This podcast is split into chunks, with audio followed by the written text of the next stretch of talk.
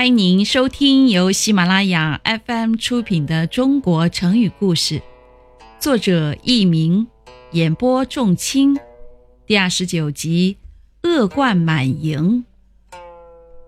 商朝末年，国君商纣王暴虐无道，任用奸臣残杀忠良，激起了民愤。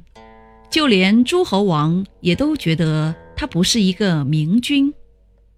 当时有一个西伯侯，名字叫姬昌，他主张实施仁政，反对纣王的暴政。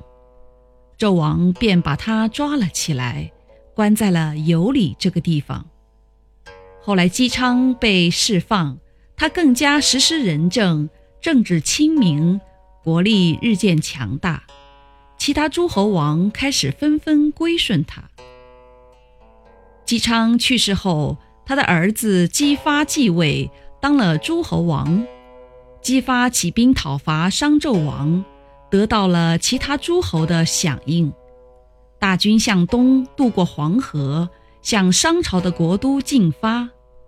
最后在牧野这个地方与纣王的军队交战，打了一场大仗。纣王军队中的战士也对纣王心怀不满。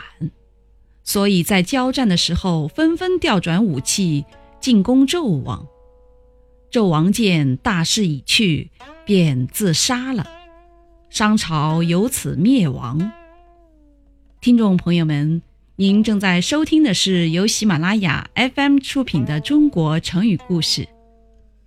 姬发出兵东征之前，曾向全军发布了誓师宣言态誓。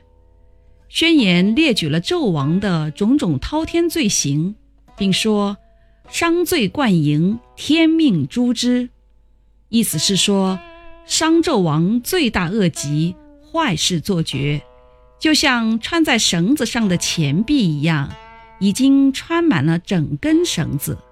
对这样的人，上天命令我们一定要杀了他。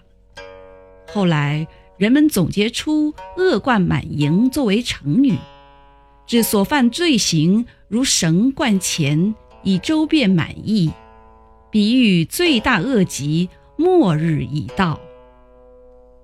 听众朋友们，本集播讲完毕，感谢您的收听，再会。